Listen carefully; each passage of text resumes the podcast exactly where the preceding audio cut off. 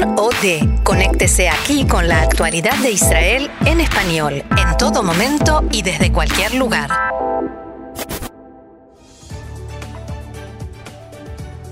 Huelga de enfermeras y enfermeros en Israel. Ayelet Chaquet y Rafi Pérez se reunieron para intentar formar una sola lista de la derecha más nacionalista.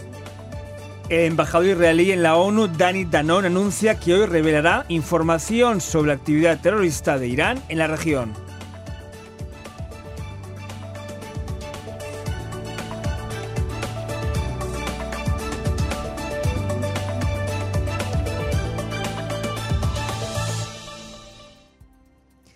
Vamos entonces al desarrollo de la información que comienza aquí en Israel. Tras el fracaso de las negociaciones en la pasada madrugada, Israel se ha despertado hoy con una amplia huelga de las enfermeras y enfermeros del país. A media mañana, el viceministro de Salud, Yaakov Litzman, anunció que acudiría al Tribunal de Asuntos Laborales para que ordene el cese inmediato de esta huelga. Según él, el trabajo de las enfermeras y enfermeros es sagrado, muy importante y debe tener el reconocimiento de todos. Las enfermeras deben recibir lo que merecen, pero la decisión de ir a la huelga es incorrecta y totalmente innecesaria. Deben volver a las negociaciones para que no haya daño a los pacientes. Recortes, reducción de recursos, horas extra excesivas sin remuneración adecuada o ausencia de seguridad en el trabajo ante visitantes violentos son algunos de los factores que han llevado al colectivo a tomar esta drástica medida. Ilana Cohen, representante de las enfermeras, justifica su acción recordando que han intentado apurar todas las opciones para no hacer huelga y acusa a los funcionarios de finanzas y salud de una actitud grosera y negligente. Una de las enfermeras dice, basta, este es su testimonio en la manifestación que realizaron ante el Ministerio de Salud.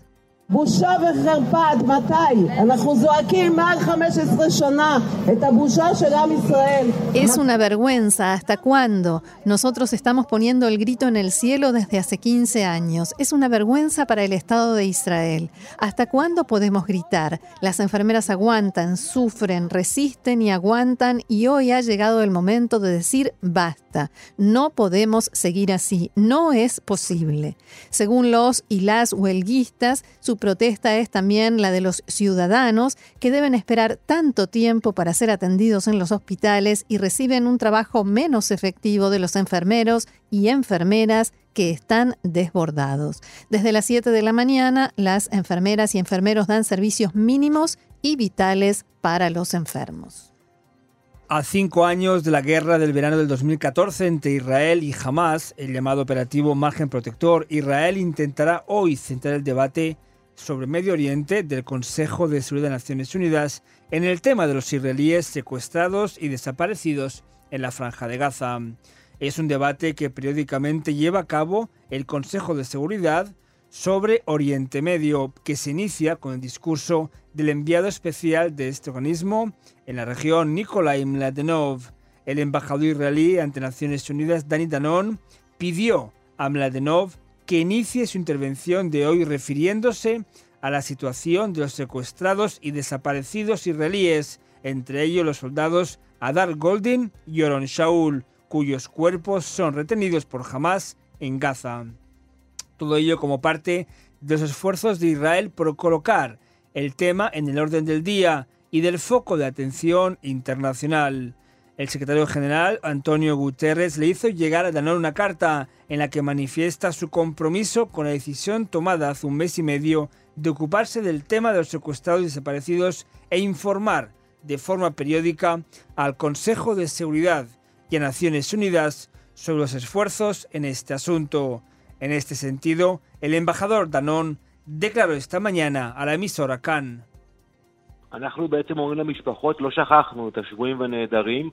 ולכן אנחנו פנינו גם למלדנוב, נציג מזכ"ל האו"ם, וגם למזכ"ל האו"ם בעצמו, שיפעלו, לא רק ידברו. De hecho, nosotros le decimos a las familias que no hemos olvidado a los secuestrados y desaparecidos. Nos hemos dirigido a Mladenov y al secretario general Guterres para que actúen y no solo hablen. Y esto, esta vez, no por Israel, sino por una decisión del Consejo de Seguridad. Estamos acostumbrados a que las decisiones siempre vayan en contra de Israel, pero en esta ocasión es al revés y por eso no se trata de un gesto de buena voluntad, sino que es una obligación del secretario general y su representante colocar el tema en el orden del día en toda reunión, dar informes de situación, y eso es lo que sucederá hoy en el Consejo de Seguridad. Preguntado acerca de cuánta fuerza y elementos de presión tiene la ONU frente a una organización terrorista como Hamas para hacer que libere a los secuestrados y devuelva los cuerpos de los soldados, el embajador respondió.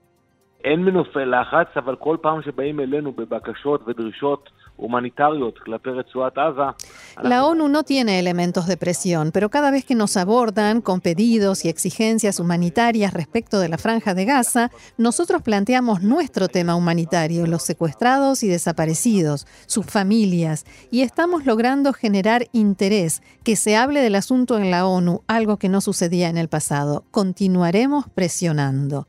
Danon también hizo hincapié en el rol de Irán en este contexto.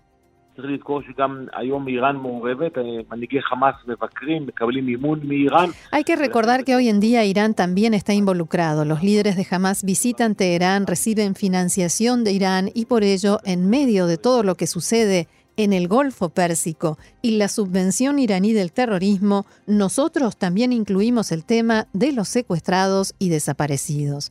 Y a propósito de Irán y su actividad terrorista, el embajador Danón decía lo siguiente. אני מתכוון אה, לחשוף אה, מידע חדש שקיבלנו מרשויות הביטחון. Tengo intención de revelar información nueva que hemos recibido de las fuerzas de seguridad. Se trata de información que demostrará la actividad iraní dentro del Líbano, el uso que hacen de infraestructura civil, sus vías de contrabando de equipamiento hacia dentro de territorio libanés. Estoy seguro de que esa información nos ayudará en nuestra continua lucha contra la hostilidad de Irán y quizás aumente la presión contra el gobierno del Líbano un gobierno que recibe ayuda económica de Estados Unidos, de Europa, que debe actuar de forma más significativa contra Hezbollah. Antes de ser una, ultimísima hora de Gran Bretaña, acaba de ser proclamado eh, vencedor del Partido Conservador Boris Johnson y por tanto Johnson será el nuevo primer ministro británico en lugar de Theresa May, ya confirmado y oficial. Y como siempre, todo tiene que ver con todo por lo que está sucediendo en el Golfo Pérsico entre Gran Bretaña e Irán. Veremos qué pasa a partir de ahora.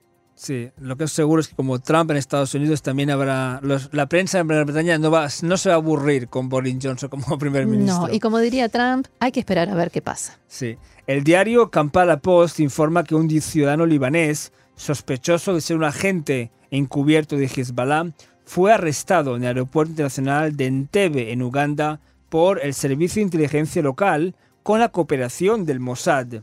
La información indica que el pasado 7 de julio, Hussein Mahmoud Yassin, libanés, fue detenido cuando estaba a punto de abordar un vuelo al Líbano a través de Addis Abeba, Etiopía.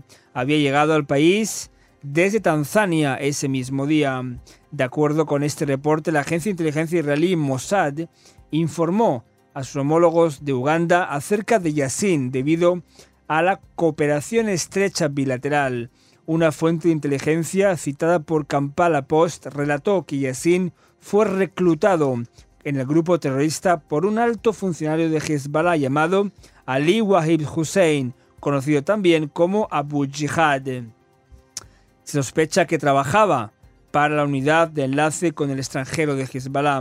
Yassin, que vivía y trabajaba en Uganda desde 2010, fue seguido e investigado durante meses antes de ser detenido a principios de mes. Según la fuente de inteligencia, Hezbollah dio instrucciones a su presunto agente para que identificara posibles objetivos de Estados Unidos e Israel como blancos de futuros ataques terroristas en Uganda, como así también información relevante para reclutar a otros ciudadanos libaneses y a ugandeses musulmanes para que actúen como agentes de inteligencia de Hezbollah en el exterior. La fuente también reveló que Yassin ya había identificado, o al menos a 100 ciudadanos libaneses que viven en Etiopía para un posible reclutamiento, incluidos algunos que trabajan con el proveedor de telecomunicaciones Africell. Según esta fuente, Estados Unidos e Israel alertaron al gobierno de Uganda sobre las, sospechas de este personaje y también recibieron notificación de arresto de Yassin y exigieron, por supuesto, su procesamiento inmediato.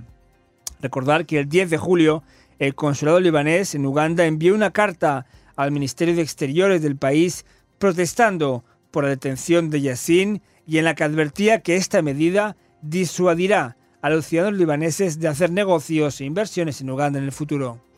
Y el siguiente tema tiene que ver con la demolición de viviendas de la que informábamos en nuestro programa y que el ejército israelí llevó a cabo en la mañana de ayer. Se trata de unos 13 edificios, unos terminados, otros en construcción, con una veintena de apartamentos ocupados ubicados en Badi al-Humus. Este es un barrio colindante con el, sur, con el de Surbaher, en Jerusalén Este y está situado en el área A de la margen occidental y cercado con la valla de separación. Pero la ley israelí establece que no se puede construir a una distancia de menos de 250 metros de la barrera fronteriza. La decisión israelí de demoler estas viviendas fue ampliamente criticada por la autoridad palestina, Hamas y distintos factores internacionales. En las últimas horas, la Unión Europea expresó también su condena mediante un comunicado de la portavoz de la alta representante de la Unión para Asuntos Exteriores, Federica Mogherini. La Unión Europea, hay que explicar, se basa en los acuerdos de Oslo y por ello consideran la demolición de esta vivienda, de estas viviendas en el área A, como el cruce de una línea roja por parte de Israel que demuestra, según dicen, que Israel se aleja de la solución de dos estados. En el comunicado, Mogherini asegura que la política de asentamientos de Israel, incluidas acciones emprendidas en este contexto, como traslados forzosos, desalojos, demoliciones y confiscaciones de viviendas, es ilegal de acuerdo con el derecho internacional y agrega, en línea con la posición vigente desde hace tiempo en la Unión Europea, esperamos que las autoridades israelíes detengan de inmediato las demoliciones en curso. La continuación de esta política continúa socava la viabilidad de la solución de dos estados y la perspectiva de una paz duradera y pone en grave peligro la posibilidad de que Jerusalén sirva como la futura capital de ambos estados, palabras de Federica Mogherini. En Israel, mientras tanto, el ministro de Seguridad Pública, Gilad Erdan, aseguró que los funcionarios, líderes e instituciones de la Unión Europea defienden ciegamente y siempre a los palestinos.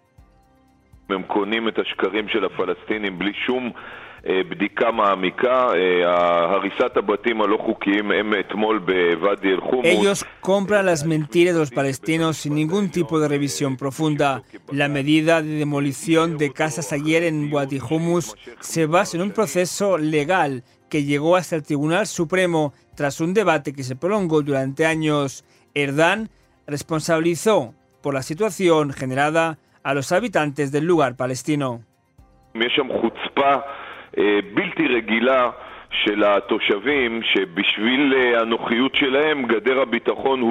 Los habitantes de ahí tienen un descaro sin precedentes. Por su comodidad, corrieron la valla de seguridad hacia el este y ellos instalaron al oeste la barrera fronteriza al área. Y a pesar de que el recorrido, la ubicación de la valla fue consensuado con ellos en el ámbito judicial, comenzaron a construir eh, de forma ilegal y realmente muy cerca de la valla de seguridad. Aquí no hubo una demolición por cuestiones de permisos de construcción, sino de seguridad. Esto está contemplado en los acuerdos de Oslo.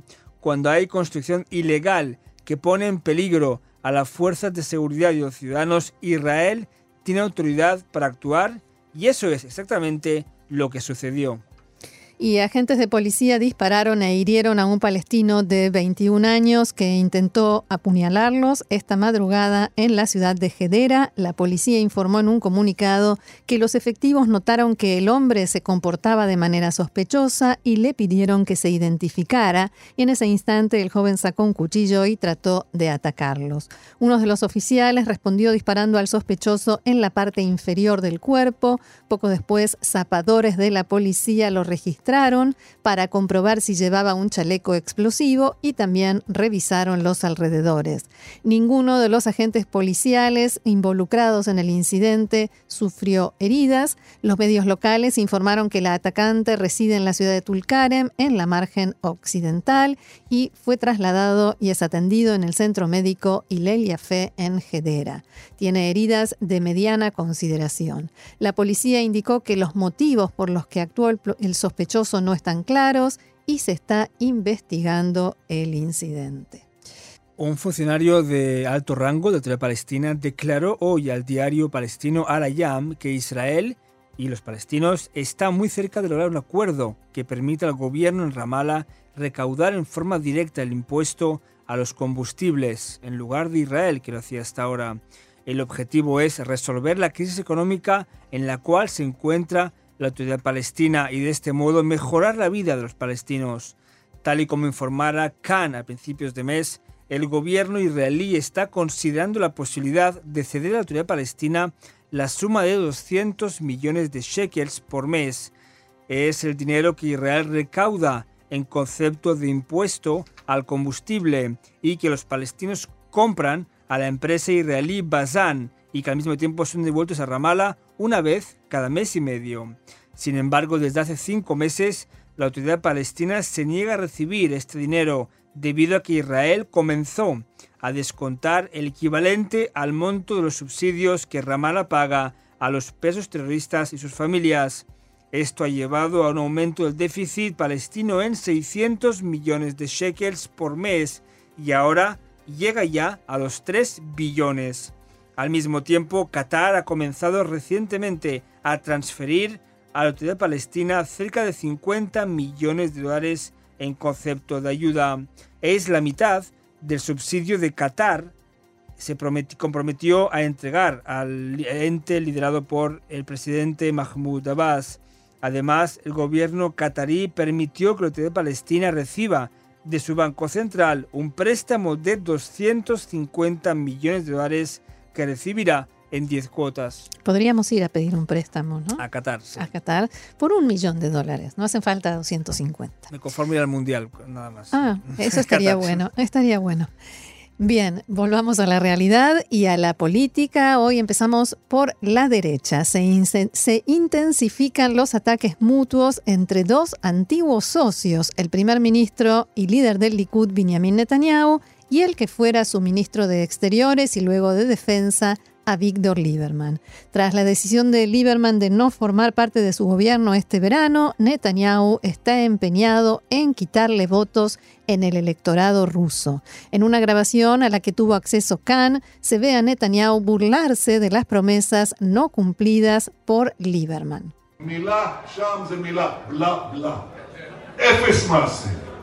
אפס מעשה. אני אחסל את הנייה תוך 48 שעות. איפה זה היה? מי שמע את זה בכלל? היינו שם. Palabra allí es palabra, bla, bla, bla. Cero acciones, cero acciones. Yo liquidaré a Ismail Anía en un plazo de 48 horas, lo había dicho Lieberman. ¿Dónde lo hizo? ¿Alguien lo ha visto? ¿Alguien lo ha escuchado? ¿Se ha enterado? Que no nos cuente cuentos. Prometió el slogan Sin lealtad no hay ciudadanía. ¿Dónde fue? Solo palabras, palabras, bla, bla, bla. Y hay que destacar que el slogan de la campaña de Lieberman era Lieberman cumple su palabra. Milá, la palabra es la palabra. Netanyahu no se limita a los ataques retóricos, sino que ha fichado a varios ex asesores y militantes de Israel Beitenu para evitar el aumento de votos en el electorado de origen ruso, según muestran todos los sondeos. El objetivo del líder del Likud es lograr la mayoría de escaños sin necesidad del apoyo de Lieberman, como ocurrió el pasado 9 de abril.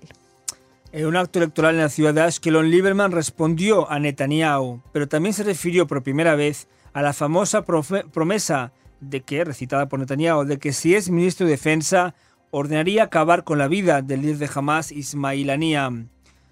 El líder de Israel Beiteno dijo lo siguiente, presenté un plan detallado al mini gabinete de seguridad. Quien frenó todos los planes fue Netanyahu. Preguntado en rueda de prensa si recomendará finalmente a Netanyahu, pese a todo, como primer ministro, tras las elecciones, respondió, yo no veto de forma personal a nadie, a ningún candidato, pero yo no apoyo a Netanyahu. Antes de que vaya el presidente para dar mi respuesta sobre quién quiero que sea jefe de gobierno, exigiremos al Likud y Azul y Blanco que nos den una respuesta clara a la siguiente pregunta. ¿Queréis un gobierno unidad amplio que no incluya ultraortodoxos y mesiánicos radicales? En alusión a los eh, aliados, entre comillas, naturales de Netanyahu. Por último, el líder de Israel Beitenu volvió a acusar a Netanyahu de incumplir promesas, eso de palabra, palabra por palabra. Mm. Netanyahu prometió evacuar Han al-Ahmar. Han al-Ahmar sigue ahí. Netanyahu prometió destinar 350 millones de shekels para que el proyecto de centros de actividades al mediodía en las guarderías sea un hecho y desde entonces ni siquiera ha llegado una petición al respecto en la Comisión de Finanzas del Parlamento israelí. Estamos ya hartos de las promesas y no estamos dispuestos a que alguien, es decir, Netanyahu, desprecie la inteligencia y la memoria de la gente. O sea, Netanyahu le recrimina a Lieberman que no haya cumplido la promesa de matar a Ismail Anía, pero Lieberman dice que no lo hizo porque Netanyahu no lo dejó. Sí. Y los dos se acusan de no cumplir con lo que prometieron. Y seguramente los dos serán el mismo gobierno el próximo. Por supuesto, y los mejores amigos del universo.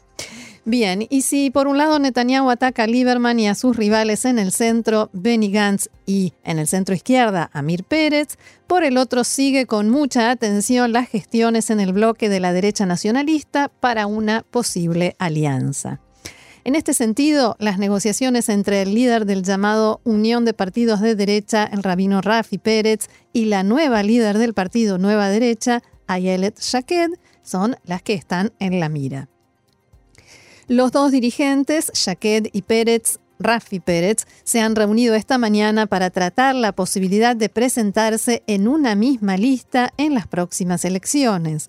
El gran obstáculo sigue siendo el rechazo de Pérez de cederle el primer puesto. Además, en varias entrevistas, Pérez, que hoy también es ministro de Educación, afirmó que el sionismo religioso debe ser liderado por alguien religioso del sector. Shaked, hay que recordar, es laica. Además, varios rabinos importantes en las colonias han dicho en las últimas semanas que una mujer no debería encabezar su formación política. Se trata del segundo encuentro entre Shaked y Pérez. Ambas partes destacan que fue bien y que seguirán negociando para la formación de un bloque electoral. En el entorno de Pérez afirman que uno de los puntos de discordia es la exigencia del número dos de la nueva derecha, Naftali Bennett, de tener uno de los ministerios en una futura coalición. El partido de Bennett lo niega, señalando que los cargos no son lo más importante y destacan que Bennett renunció al liderazgo del partido, que ahora, recordemos, tiene como número uno a Ayelet Shaked. Y en la izquierda, el líder del Partido Israel Democrático, Ehud Barak, ha pedido hoy a Meretz que se una a una sola lista para no perder votos y sobre todo asegurarse que ambos crucen el umbral necesario para estar en la Knesset.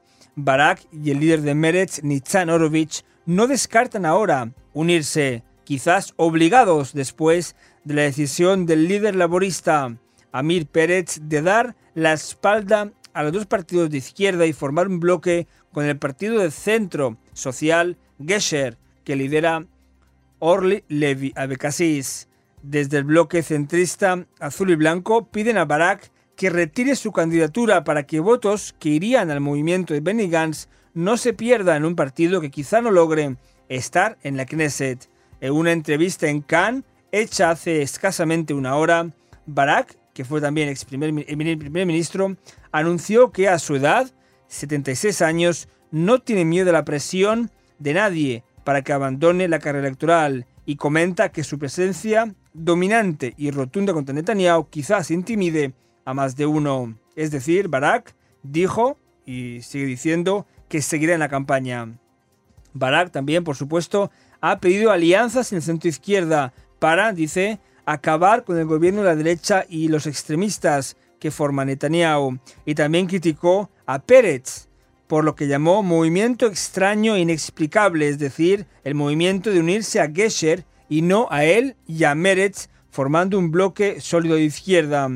Preguntado por la petición en Meretz de que pida disculpas al sector árabe por la muerte de 12 árabes israelíes por disparos de policías israelíes en el norte de Israel, en los choques del inicio de la segunda intifada, el que fue jefe de gobierno en esa época, Ehud Barak, ha declarado, asumo la responsabilidad de las acciones malas y buenas, negativas y positivas durante mi mandato como jefe de gobierno y desde aquí reitero una, una, vez más mi lamento y mi disculpa a la familia, a las familias y a la sociedad.